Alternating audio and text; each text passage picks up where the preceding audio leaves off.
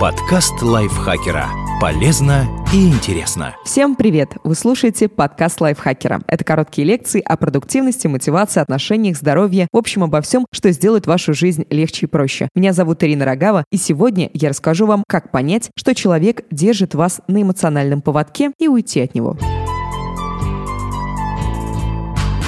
Эта статья – часть проекта «Аутодафе», в котором мы объявляем войну всему, что мешает людям жить и становиться лучше, нарушению законов, вере в чушь, обману и мошенничеству. Чтобы узнать больше материалов, заходите на сайт лайфхакера в раздел «Аутодафе» и наслаждайтесь. А мы переходим к нашей теме. Что такое деструктивная привязанность? В паре привязанность возникает неизбежно, и это нормально. Люди испытывают симпатию и тянутся друг к другу. Отношения делают нас счастливыми, а разлука с партнером заставляет грустить. Но случается, что привязанность выходит за границу нормы и становится деструктивной. Мнение психолога Кристины Костиковой. Это происходит, когда один из партнеров начинает терять свою личность, видеть жизненный ориентир только в своем возлюбленном. Ему может быть плохо в отношениях, но покинуть их он не в силах. Когда привязанность деструктивная, человек становится эмоционально зависим от своего партнера. За счет чего формируется такая привязанность? Эмоциональные качели. Классический манипулятивный прием, эффект от которого которого может быть поистине разрушительным. Он присутствует в инструментарии нарциссов. У них его позаимствовали пикаперы в виде техники приближения, отдаления. Но катать жертву на эмоциональных качелях можно и неосознанно. Люди – сложные существа, и пока один просто не может определиться с чувствами, другой попадает от него в полную зависимость. Суть приема в чередовании хорошего отношения и отчуждения. Например, сегодня человек соглашается встретиться с вами, всячески выражает свою привязанность, намекает на возможное продолжение, отношения, и вы чувствуете, что встретили свою половинку. Уже завтра он блокирует вас во всех мессенджерах и исчезает на две недели. А затем снова появляется и делает вид, что ничего не произошло, у вас полная идиллия. Потом снова пропадает и так без конца. При каждом возвращении манипулятора жертва получает невероятную дозу счастья. К этому моменту покинутый человек опустошен и страдает, так что график настроения подскакивает из крайней нижней точки в крайнюю верхнюю. Разница ощущается совершенно совершенно по-особому. Создается впечатление, что больше никто и ничто не может принести такого счастья. В то же время жертва растеряна, не понимает, что происходит, когда партнер исчезает. Она начинает искать причины в себе и, конечно, находит. В итоге возвращение партнера окрашивается дополнительными эмоциями. Человек ошибся, хоть и не понимает где, но его простили. Попасть в эту ловушку может любой. Просто у кого-то получается вовремя притормозить и оценить ситуацию со стороны. Она будет выглядеть бредовой. Кто-то с этих качелей может так и не слезть, особенно если манипулятор раскачивает их сознательно.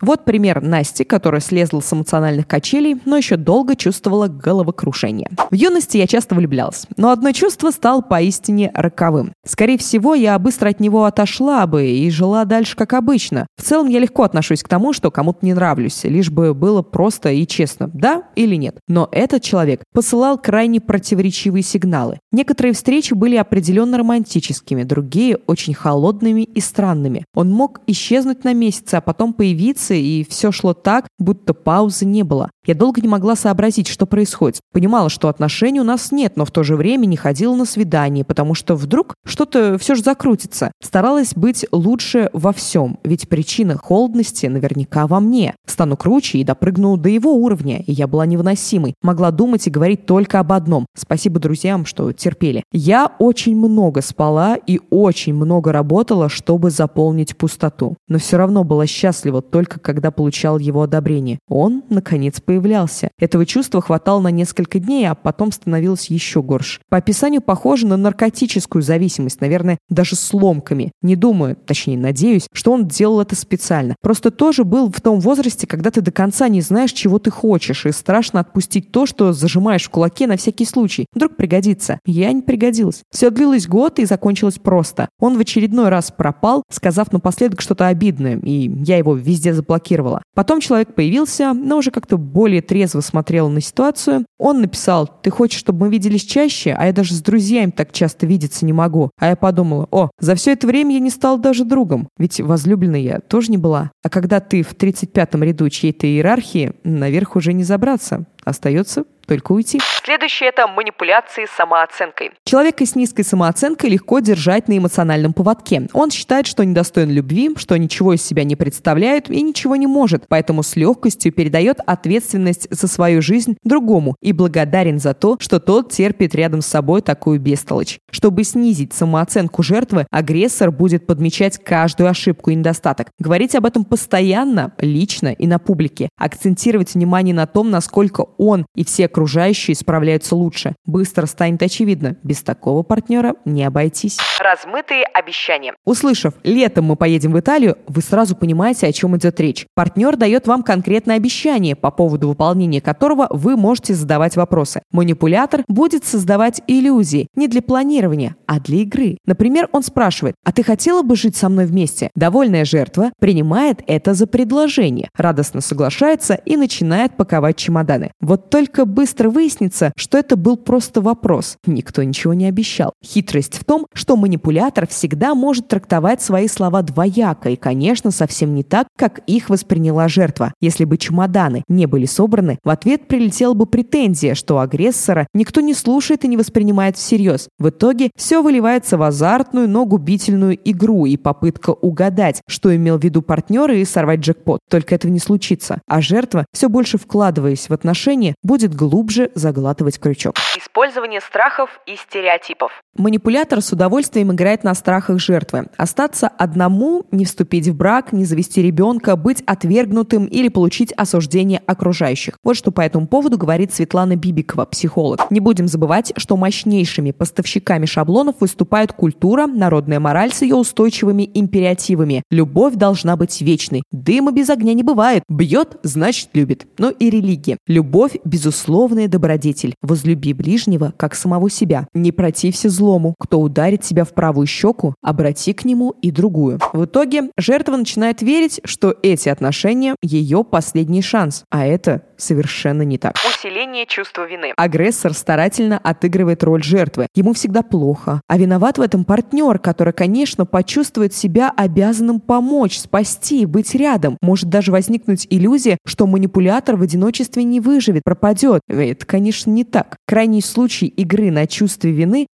обещание суицида. Шантаж не может быть основой здоровых отношений. Человек самостоятельно несет ответственность за свою жизнь. Однако угодить в эту ловушку достаточно просто. Вот комментарий Аллы, которая при попытках уйти чувствовала себя предательницей. Есть у меня бывший молодой человек, по меркам многих окружающих, хороший парень. Но не в том смысле, что он делал что-то хорошее. Просто не делал ничего плохого. Не курил, иногда пил пиво, не бил, не обзывал. Но когда я о нем вспоминаю, вздрагиваю от злости, отвращения, стыда. Список можно продолжать. Я долго не могла понять, что не так. Он хотел серьезных отношений и обижался на меня, что я таких не хочу. Но что он подразумевал под серьезными отношениями? Что я буду заботиться о нем в бытовом плане и делать тонны невидимой работы, хранить в голове информацию о том, что нужно купить для дома, на обед и так далее. Когда я озвучила, что мне это не интересно, он начал меня упрекать, периодически спрашивая, не передумала ли я. При этом я полтора года собиралась силами, чтобы от него уйти. Все это время не покидало ощущение, что где-то со мной уже так обращались, и однажды я поняла, где. Моя мать ведет себя похожим образом. Это привело в ужас. Зато стало понятно, почему я вообще застряла в этих отношениях. Попалась на знакомый крючок. Это было странное ощущение. Часть меня понимала, что пора валить. Зато другая такая, да о чем ты вообще? Мы же всю жизнь так живем. То, что творилось в детстве, кажется нормой. У меня ушли годы терапии на то, чтобы понять, на меня нельзя обижаться за то, что я не хочу жертвовать собой ради вас, что иметь свои потребности и удовлетворять их в отношениях – это нормально. А в моем детстве это не было нормально. Если мама говорит, что мы едем на дачу, то мы едем на дачу. Выбора нет, и никого не волнует, хочешь ты или нет. А если протестуешь, ты предательница, и тебя ждет эмоциональное наказание, скандалы, упреки, придирки. Ты привыкаешь подчиняться. И когда партнер начинает вести себя похожим образом, я воюю не против него, а против мамы. А идти против мамы в детстве – это как идти против Бога. Бессмысленно, потому что как ты потом потом жить будешь? Вы себе не представляете какое-то облегчение понять, что партнер не мама и что его выбирают. Отличный пример, но давайте перейдем к следующему пункту. Это Материальная зависимость. Кажется, причем тут эмоциональная зависимость, но здесь есть прямая связь. Деньги дают ощущение безопасности. Без них мы не можем удовлетворить свои привычные потребности вроде еды и сна, потому что спать на улице, ну, так себе затея. Соответственно, человек, который находится в полной материальной зависимости, зачастую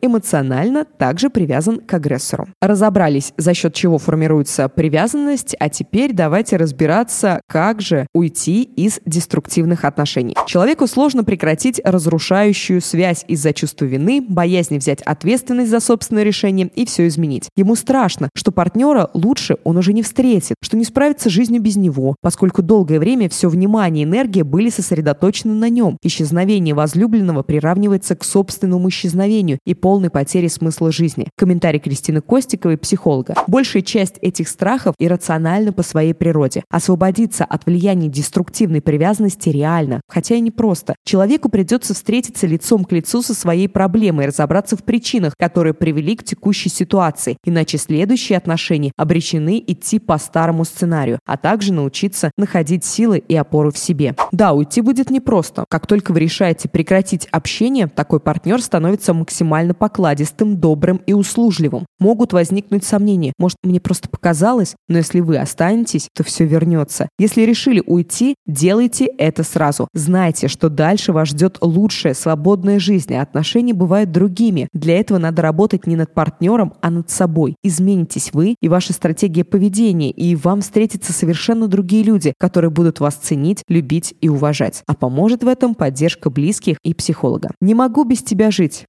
красивый, но пугающий штамп, не имеющий ничего общего со здоровыми отношениями. Делитесь этим подкастом, вдруг он попадется на глаза тому, кто давно не решается порвать с деструктивной привязанностью. Спасибо вам большое за прослушивание. С вами была Ирина Рогава. До встречи в следующем выпуске. Подкаст лайфхакера. Полезно и интересно.